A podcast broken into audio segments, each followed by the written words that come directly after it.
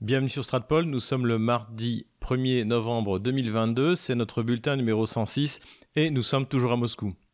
Avant de démarrer cette vidéo, n'hésitez pas à aller voir en description comment vous pouvez nous aider sur Tipeee, PayPal et Patreon. J'ai mis euh, la dernière vidéo de, euh, nos sponsors euh, sur Tipeee et Patreon et pour les PayPal, eh bien, si vous la voulez la voir, il suffit de me la demander en messagerie ou, sur, euh, ou, par email si jamais on est connecté par email. Vous pouvez également nous aider en achetant le livre noir de la gauche française et Ukraine, pourquoi la France euh, s'est trompée. Et quelques précisions en ce qui concerne la, censure et euh, la chaîne Odyssée. Donc en fait, ma chaîne Odyssée n'a pas été censurée. Ce qui s'est passé, c'est que j'avais deux chaînes Odyssée, une chaîne qui était un, clone de ma chaîne YouTube et j'ai essayé de changer ce clonage et en gros ça a fait disparaître toutes mes, euh, vidéos. Mais grâce à l'équipe d'Odyssée que je remercie, j'ai pu la remettre sur mon, mon, autre chaîne, donc là où j'ai publié le bulletin 105 et désormais toutes les vidéos, donc toutes mes archives ont été sauvegardées sur euh, cette chaîne. Alors évidemment, il n'y a que 8500 abonnés, donc je vous demande de vous réabonner. On était monté à 38 000 abonnés sur Odyssée. Là maintenant, il y aura plus de surprises, plus de, plus de mauvais problèmes. Donc abonnez-vous sur Odyssée, abonnez-vous sur Rumble. C'est là que se trouve euh, réellement les, les, deux chaînes euh, que, que j'anime. Après, vous avez, euh, je dirais, le droit et même l'obligation de reprendre mes vidéos sur Odyssey ou sur YouTube.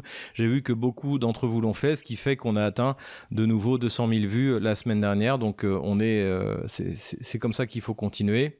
Comme promis, nous avons testé pour vous et je remercie à Jay qui euh, nous l'a recommandé euh, l'application sur smartphone qui s'appelle DNS Changer.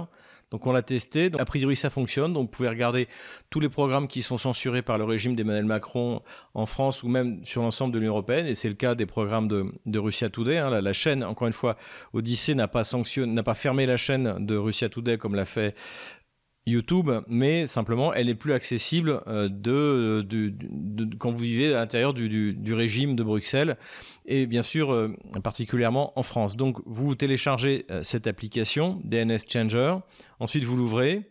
Et là, comme vous voyez, vous pouvez changer la DNS. Donc voilà ce que, ce que nous proposait Jay qui nous l'a recommandé. Et sinon, vous allez sur adresse DNS par défaut et vous choisissez Cloudflare, qui paraît-il fonctionne très bien.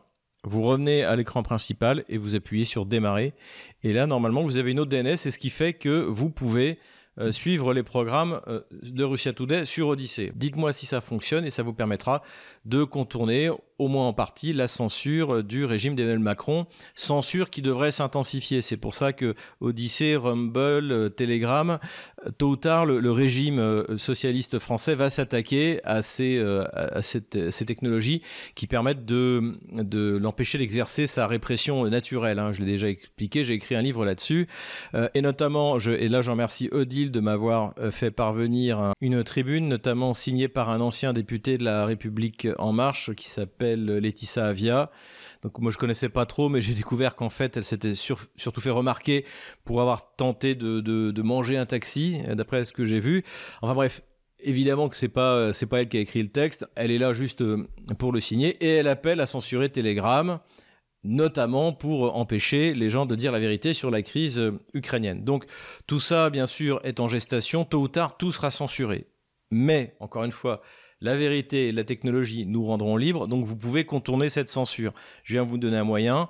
Vous pouvez vous installer également un VPN. Alors un VPN payant, euh, ça marche aussi, ça vous permet surtout de ne pas perdre en, débit, hein, en qualité de, vitesse de, lecture.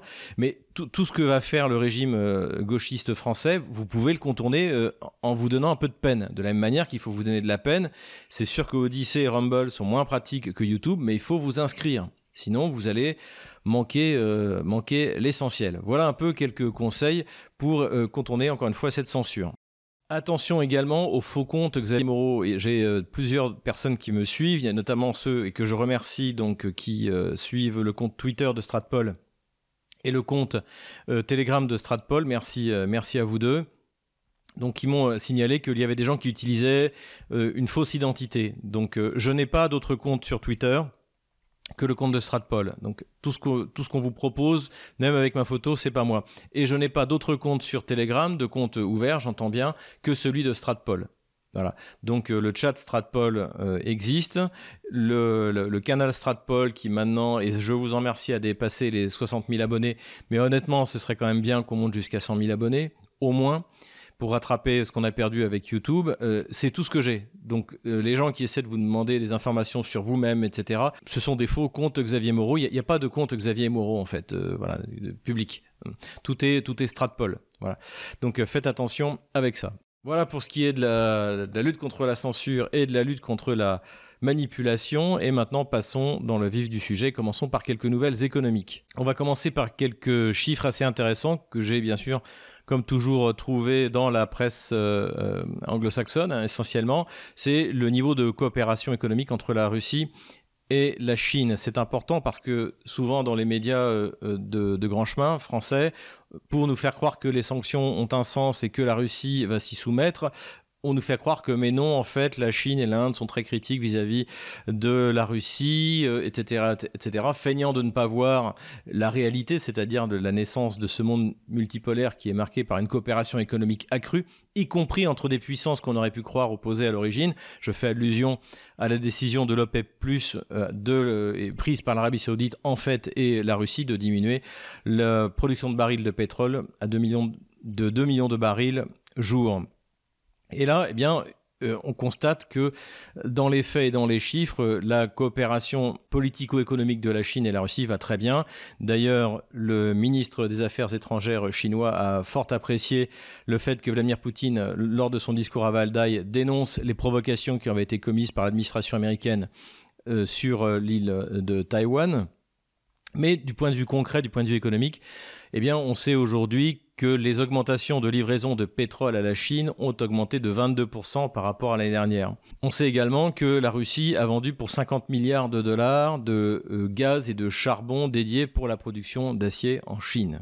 Donc en fait, les sanctions qui ont été appliquées par l'Union européenne ont surtout frappé les producteurs européens, les industriels européens, dont la Norvège, à tel point que Norsk Hydro, on en avait parlé dans une de nos vidéos au moment de la mise en place de ces sanctions, c'est que Norsk Hydro avait dû fermer euh, certaines de ses usines euh, en raison de l'augmentation du prix de l'énergie. Et aujourd'hui, Norsk Hydro demande des sanctions contre l'aluminium russe, puisque Norsk Hydro ne peut plus produire d'aluminium à bon marché, donc désormais les Russes, ça on l'avait annoncé à l'époque, se précipitent sur un marché euh, parfaitement rentable où ils sont hyper compétitifs. Et là, ça nous amène à une petite réflexion, alors que je ne suis pas le seul à, me faire. Hein, si vous lisez la presse économique un peu spécialisée, vous le voyez, c'est que une fois que cette phase ukrainienne sera terminée, la Russie va devenir un Eldorado pour euh, les industries mondiales qui vont vouloir produire avec une énergie bon marché. Et comme pour l'Europe, à cause des décisions qui ont été prises par Bruxelles, par euh, Berlin, par Paris, eh bien, toute cette énergie bon marché, c'est terminé, ça n'arrivera plus.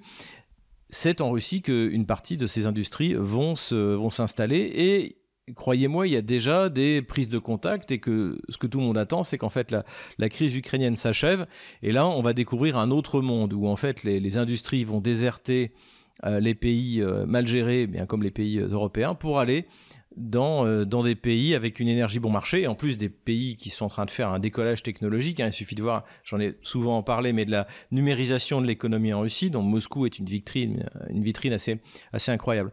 Donc ça, c'est quelque chose, à mon avis, de très, de très important, puisque euh, eh bien, il n'y aura plus pour les pays occidentaux d'énergie bon marché, il n'y aura peut-être même plus d'énergie du tout, sauf pour euh, Washington qui tire très bien euh, finalement son épingle du jeu. Le gaz américain, gaz schiste qui était une bulle, financière est finalement devenu rentable. Le secteur du gaz schiste américain a gagné des, dizaines de milliards de dollars, ce qui aurait été impossible sans, sans la crise ukrainienne. Eh bien, grâce à cette explosion de Nord Stream 1 et une partie de Nord Stream 2, et grâce au fait que ni Paris ni Berlin, qui vont être les principaux perdants de cette destruction, n'osent désigner la personne qui les a, qui les a blessés, en fait. Hein. On, est, on est vraiment dans le cas d'une espèce de viol. Et en fait, on n'ose pas désigner l'agresseur. Alors, ils n'osent pas non plus désigner la Russie, mais lui, Vladimir Poutine et la Russie euh, le font.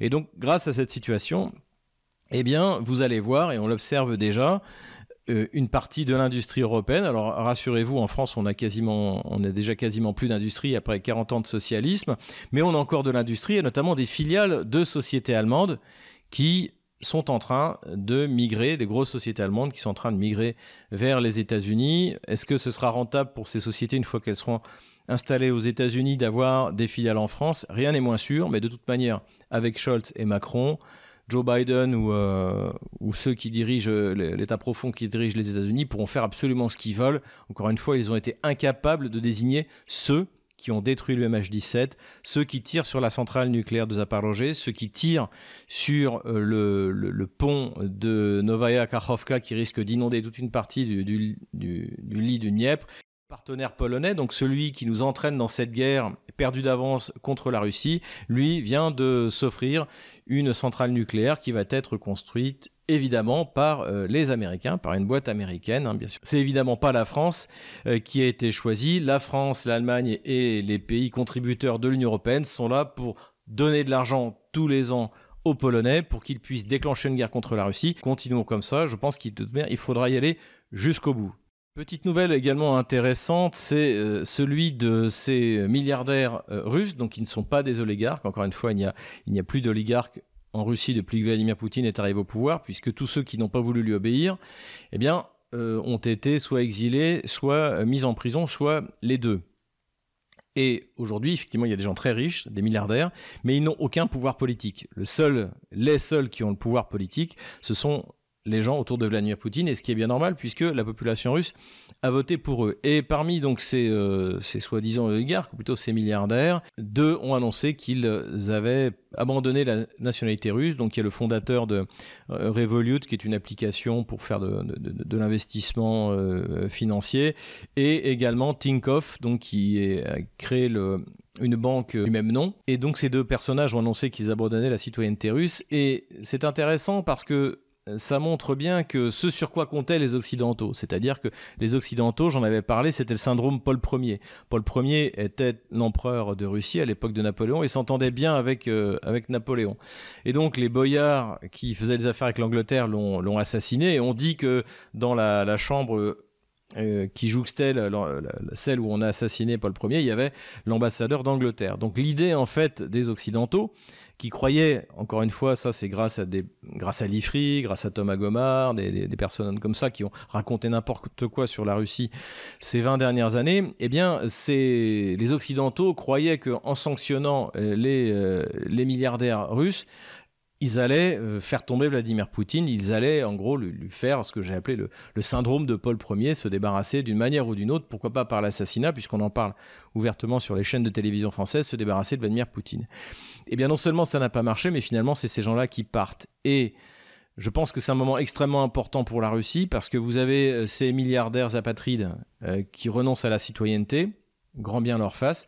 Et vous avez d'un autre côté, le ministère de la Défense l'a annoncé qu'il y avait eu 15 000 volontaires avant même la, mobilisation russe qui étaient partis s'engager pour euh, protéger les populations russes euh, du euh, sud-est de l'Ukraine. Donc voilà, encore une fois, quelque chose d'extrêmement positif et, ça montre à la fois l'échec des Occidentaux dans leur politique anti-russe et la réussite de Vladimir Poutine et le fait que l'oligarchie aujourd'hui en Russie est morte. Et elle est morte, et ça est quasiment morte en, 2003 euh, lorsque euh, Khodorkovsky a été arrêté. Aujourd'hui, exceptionnellement, on ne finira pas par la carte militaire, mais on va commencer par cette euh, carte militaire, puisqu'il y a beaucoup de considérations que je voudrais faire sur les événements actuels, sur le déroulement des combats, et je pense que c'est bien d'abord de faire un point pour savoir où on en est. Nous revoilà donc sur la carte militaire. Alors j'ai fait quelques ajustements puisque là les choses commencent un petit peu à bouger et je me suis dit qu'il fallait vraiment que je sois précis sur la ligne de front. Alors tout n'est pas parfait mais je crois qu'on y est presque. Tiens, en passage, il n'y a toujours personne sur l'île, euh, l'île du Serpent.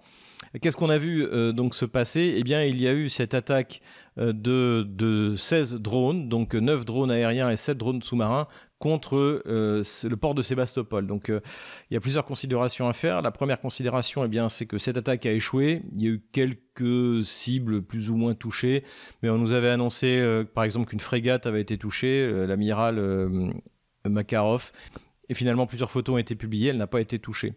Donc cette opération, si on en croit les Russes, comme pour Nord Stream 1 et 2, a été organisée par euh, l'Angleterre. Et euh, la première réflexion qu'on peut se faire, c'est que c'est un échec, encore une fois. Donc ça veut dire que la DCA russe fonctionne bien et que même son système de protection navale, hein, encore une fois, 7 drones euh, sous-marins, ont été, efficaces. Ce qui s'est passé aussi, c'est que pour envoyer ces drones sous-marins, eh bien, les anglo-ukrainiens ont utilisé le corridor qui permettait d'exporter le blé ukrainien. Donc la Russie a décidé de suspendre sa participation à ce corridor tant qu'elle n'aurait pas de garantie de sécurité sur le fait que ni les Anglais ni euh, les Kieviens eh bien, pourront l'utiliser pour attaquer le port de Sébastopol. Voilà où on en est. Si maintenant on remonte euh, sur le front, donc euh, là, voilà, j'ai légèrement modifié la, ligne. En fait, c'est pas que les, Ukrainiens ont progressé à cet endroit-là, c'est parce qu'en fait ma, ligne était fausse auparavant. Donc les Ukrainiens en revanche ont plusieurs fois essayé de, de passer sur toute cette ligne de front et à aucun moment ils n'ont réussi et à chaque fois, comme à chaque fois, ça leur coûte extrêmement cher en hommes et en matériel. Et visiblement, la ressource est de plus en plus euh, limitée. En tout cas, toute cette offensive, on, l'attend euh, toujours et elle n'a absolument rien donné. Selon les informations de l'état-major ukrainien, eh bien, il y a une accumulation de force des Russes, toujours dans la région de Kherson et également autour de Novaya Krakhovka, ce qui n'a pas empêché le gouverneur de la région d'annoncer l'évacuation de la population à plus de 15 km de, des rives du fleuve Dniepr, puisque Kiev continue de bombarder le barrage. On en a parlé la dernière fois, il semble que ce soit un objectif. Du point de vue militaire, ça n'a pas beaucoup de sens, mais quand on observe ce que l'Ukraine fait euh, sur le Donbass depuis 8 ans et maintenant sur le reste des, territoires du sud-est de l'Ukraine qui ont été libérés, en fait, ce sont tout simplement un terrorisme d'État et donc Kiev maintient sa politique. Là aussi, j'ai fait une petite modification. Il n'y a pas eu de mouvement de la ligne de front. Simplement, ma, ligne d'avant était un peu ancienne et donc euh, elle était fausse.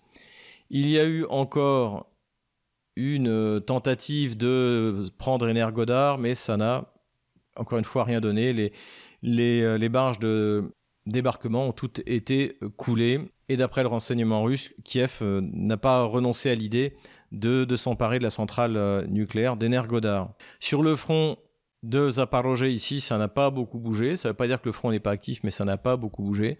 En revanche, là où c'est vraiment intéressant, c'est que l'armée russe a commencé à percer sur la ligne Maginot à l'ouest de Donetsk. Alors là, c'est pareil, attention, j'ai mis euh, quelques, mises à jour euh, qui n'ont rien à voir avec les combats, simplement ma ligne n'était pas bonne. Donc ici, par exemple, la vraie ligne, c'est celle-là, et c'est celle que j'avais avant. Ça ne veut pas dire que les Ukrainiens ont avancé, ça veut dire que ma ligne était mal placée.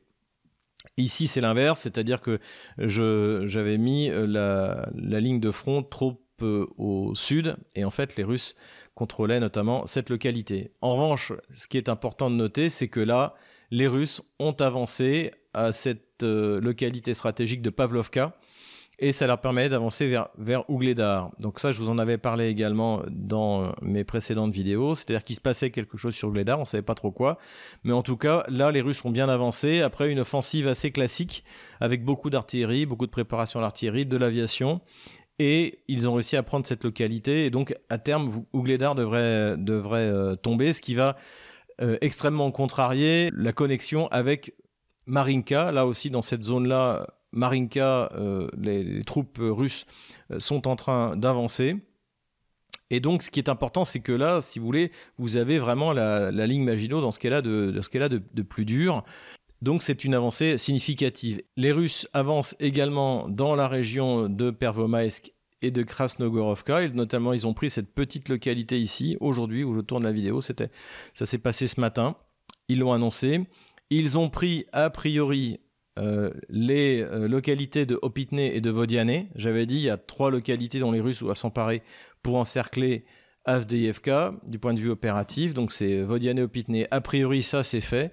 Et également Krasnogorovka. Ça, a priori, c'est pas fait. Et donc la situation pour euh, ce mini Mariupol qui est euh, se complique, hein, puisque euh, là, la, perte d'Avdeyevka, comme de celle de, de, Marinka, ce serait catastrophique pour Kiev. Ça veut dire que la ligne Maginot ukrainienne est complètement percée.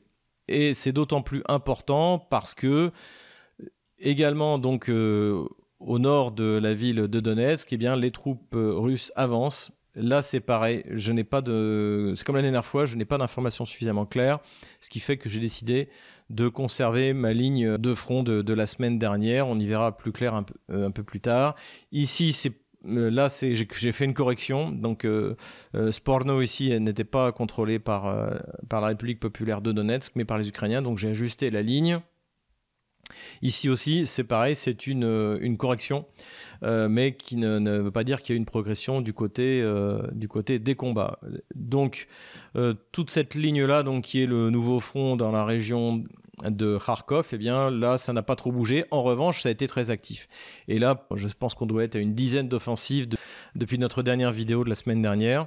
Les Ukrainiens essaient désespérément d'avancer pour exploiter la prise de Krasny Liman, mais ça ne fonctionne pas, ça ne passe pas. Et les Russes en profitent pour détruire tout ce qu'ils peuvent du potentiel militaire ukrainien Là aussi, du côté kievien et du côté russe, on a appris que là, on est vraiment dans la, boue, à dans la boue du, mois de, du novembre. Donc, autant du côté de Kherson, c'est encore praticable, autant ici, c'est bientôt, à part les, routes en asphalte, on pourra aller nulle part dans cette zone, euh, à cause, encore une fois, à cause de la boue. Revoyez les images de la Deuxième Guerre mondiale, euh, de l'invasion allemande, c'est assez criant. Ici, comme je l'avais supposé, la contre-offensive russe qui a eu lieu là, en fait, elle euh, n'est pas restée et ils se sont repliés sur cette ligne-là.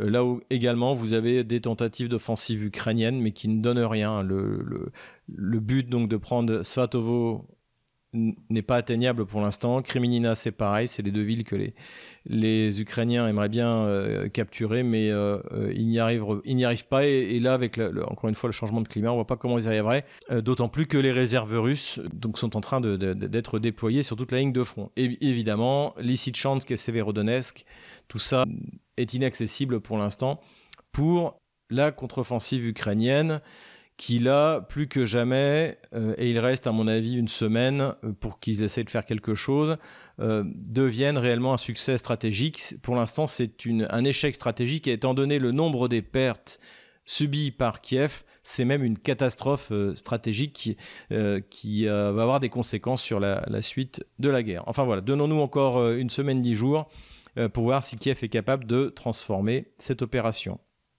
Voilà, je supprime la ligne de front de la semaine dernière et voilà où on en est.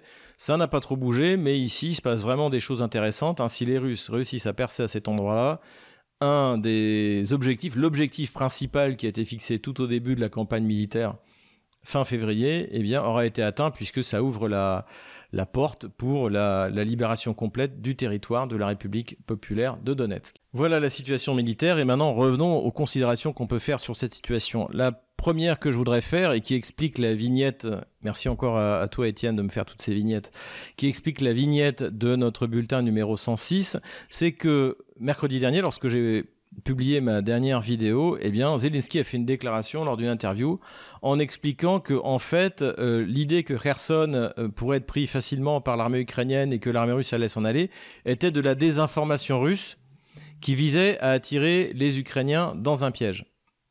Alors euh, ça, c'est bien qu'ils s'en rendent compte au bout de, presque deux mois, en fait. Mais c'est en fait le fait d'attirer l'armée ukrainienne dans un piège dans la steppe ou à Kherson, c'est ce que les Russes font depuis deux mois. Et ce qui est intéressant, c'est qu'aujourd'hui, c'est Zelensky qui le dit lui-même. Donc je pense qu'à mon avis, il s'est peut-être mis à écouter Stratpol plutôt que BFM TV ou LCI.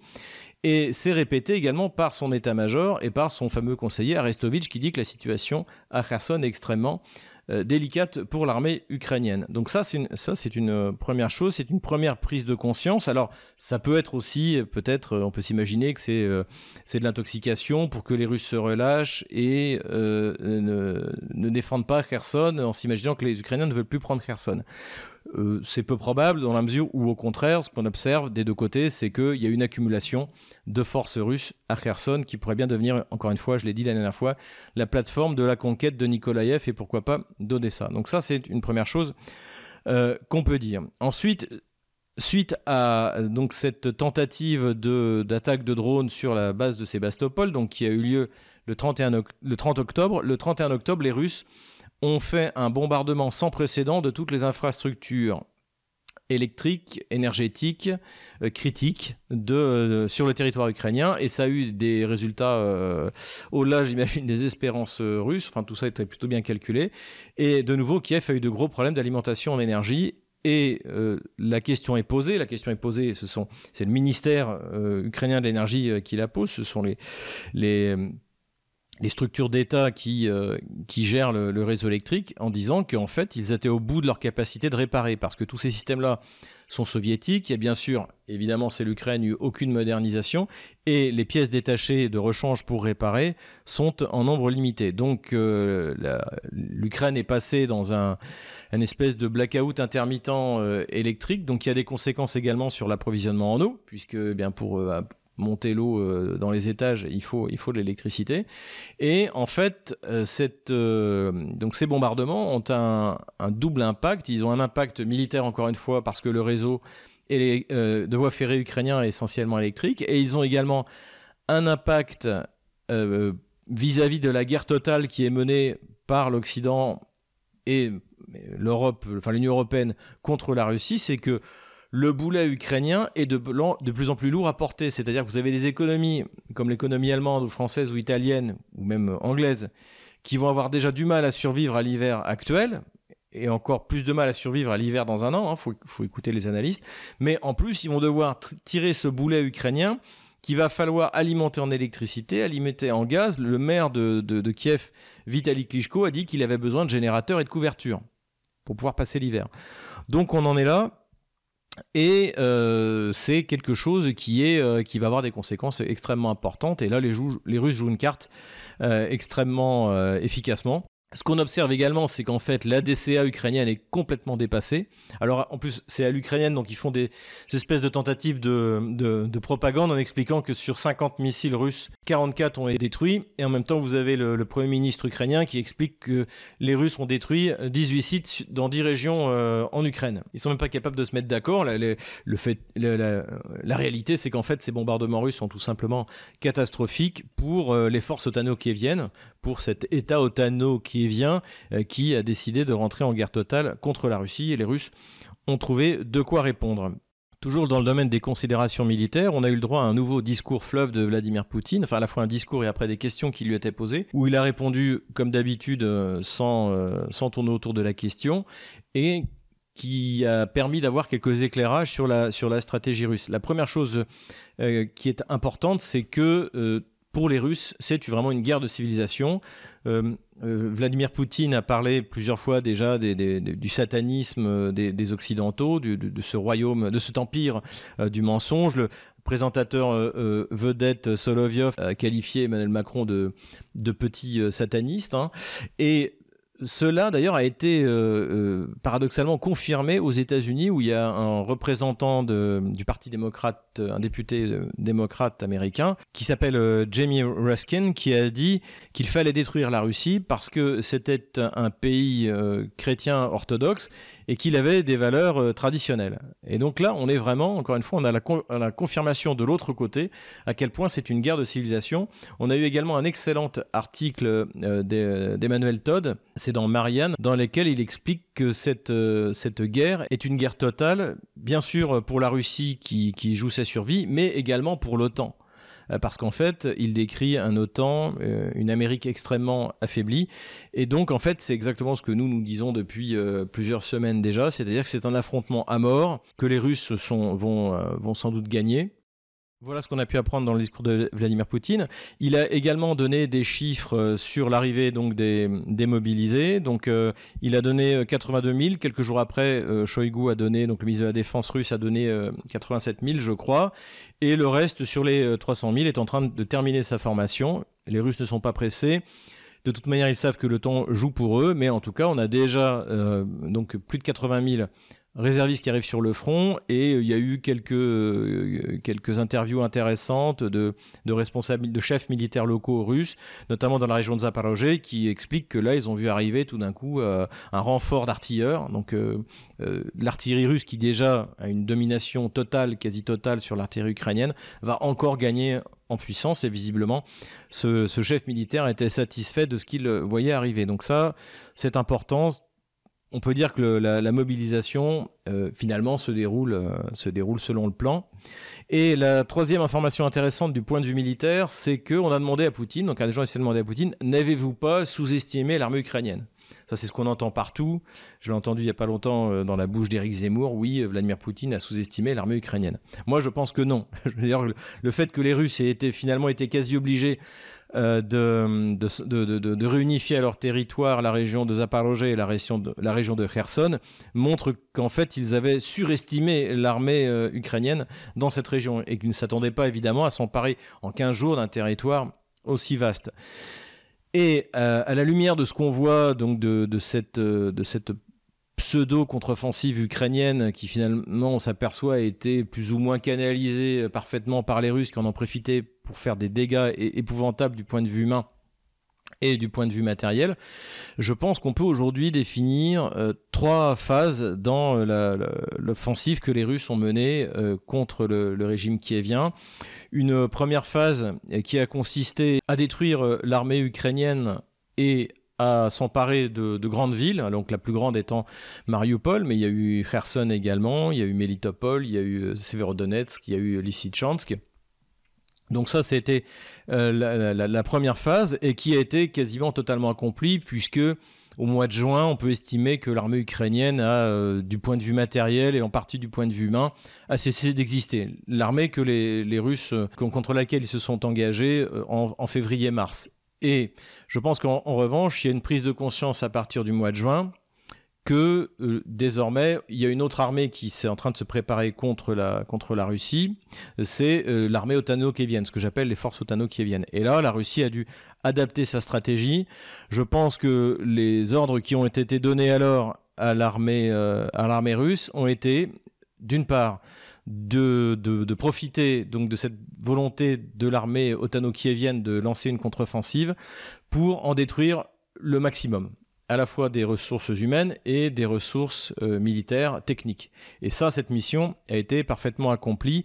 Et je pense que, encore une fois, je l'ai dit, le fait d'abandonner euh, une quinzaine de milliers de kilomètres carrés de steppes pour pouvoir mieux détruire l'armée ukrainienne a été quelque chose qui a été organisé euh, par les Russes, même si ça n'a pas fait plaisir ici aux, blogueurs russes euh, qui, dès qu'ils voient un, seul euh, centimètre carré de territoire russe abandonné, considèrent ça comme une trahison. Donc ça, je pense que ça a été mené de main de maître, même pour ce qui est de la perte de Krasny Liman, qui n'était pas forcément prévue, mais après tout, quand on voit ce que les Ukrainiens n'arrivent pas à en faire, on s'aperçoit que c'est pas si grave. Ça, a été une, une, une, première chose. Et le but a été également non seulement de démilitariser euh, l'Ukraine, donc ce qui a été fait ça assez rapidement. Hein, le, conseiller de euh, euh, Zelensky Arestovitch fin avril a dit qu'il n'y avait plus de complexe militaro-industriel ukrainien, mais également de démilitariser l'OTAN. Et ça aussi, euh, on y arrive petit à petit. On voit que les, pays de l'OTAN jettent tout ce qu'ils ont comme matériel. Alors c'est pas toujours forcément ce qu'il y a de mieux, mais même leur matériel de pointe ne sert absolument à rien. Les HIMARS ne servent à rien, les Javelin ne servent à rien ce qui a permis euh, finalement de, réussir en partie en tout cas une certaine contre-offensive euh, dans le nord-est de l'Ukraine, eh bien c'est euh, c'est la supériorité numérique de l'armée ukrainienne qui est telle existe depuis le début. Hein. quand j'entends tous ces gamelins français critiquer l'armée russe, mais l'armée russe a attaqué un pays avec une armée inférieure en nombre. C'est unique. Une bataille, oui, euh, Napoléon euh, gagne Austerlitz, il est inférieur en nombre, mais, mais une, démarrer une, une, guerre ou une opération spéciale, vous appelez ça comme vous voulez, euh, en infériorité numérique, ça c'est quand même, c'est quasiment unique dans l'histoire. Euh, et, donc en fait c'est cette supériorité numérique, grâce à la mobilisation qui a partiellement réussi côté kievien, qui a permis d'avoir quelques résultats qui finalement n'iront pas bien loin si ça, si ça en reste là, encore une fois si ça en reste là. D'où cette mission pour l'armée russe de détruire au maximum le potentiel militaire otano-kievien. Et là aussi, quand on voit les résultats, visiblement, ils s'en sortent plutôt bien.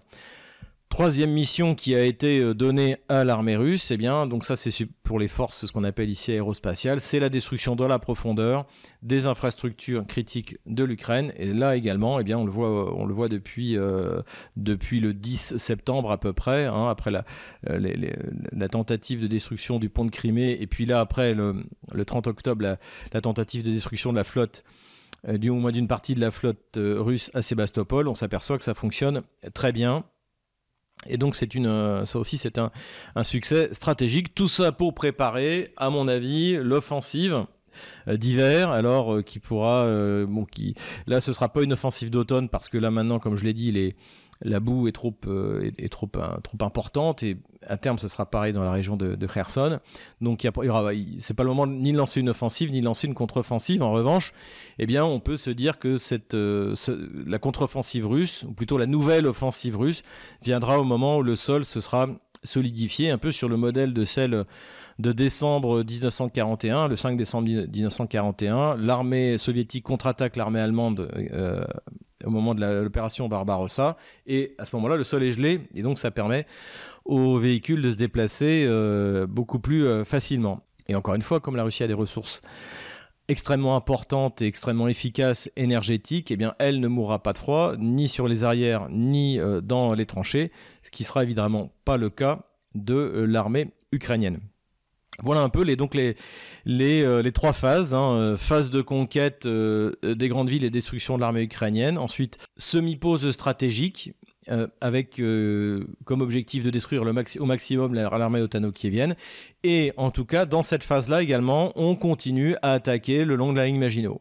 Et ça, c'est également ce qu'on apprend encore une fois dans le discours de Poutine, c'est que quand on demande à Poutine, donc, avez-vous sous-estimé l'armée ukrainienne? Il dit non, on savait pertinemment euh, le, réseau de défense qu'ils avaient construit euh, donc dans ce que euh, dans le Donbass de ce que j'appelle la, ligne Maginot hein, c'est donc au fur et à mesure que les troupes russes avancent ils décrivent ce qu'ils voient des wagons enterrés avec 1m5 de béton armé au-dessus de la ferraille encore 1m5 de béton armé des villages dont les populations étaient complètement déplacées et où chaque maison est reliée par un tunnel, donc qui donne une capacité de défense et de mobilité extrêmement importante.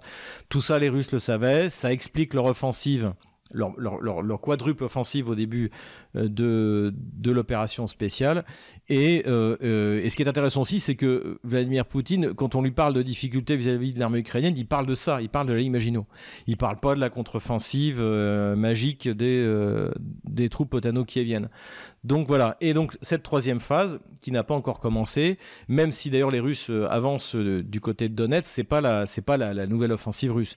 La nouvelle offensive russe sera à mon avis beaucoup plus massive et beaucoup plus euh, aura des résultats beaucoup plus visibles euh, sur, sur, sur le terrain que ces, ces que ces avancées mètre par mètre qu'on observe depuis trois mois dans le Donbass. Donc voilà, c'est cette troisième phase, bien que, que nous attendons, que j'attends, je dois dire, avec impatience. Pour ceux qui me demandent quand est-ce que le conflit sera terminé, je pense qu'en fonction du résultat de cette offensive russe, on pourra avoir une idée du moment où euh, la, cette guerre de l'OTAN contre la Russie sera terminée. Voilà, c'est tout pour aujourd'hui. J'espère que cette vidéo vous a plu. Si elle, vous a plu, inscrivez-vous sur Telegram, sur Odyssey, sur Rumble et sur VContact. Pareil, sur VContact, le seul compte, c'est celui à mon nom, Xavier Moreau. Il n'y a pas d'autre, euh, compte. Voilà. Et je vous dis à la semaine prochaine. On les aura.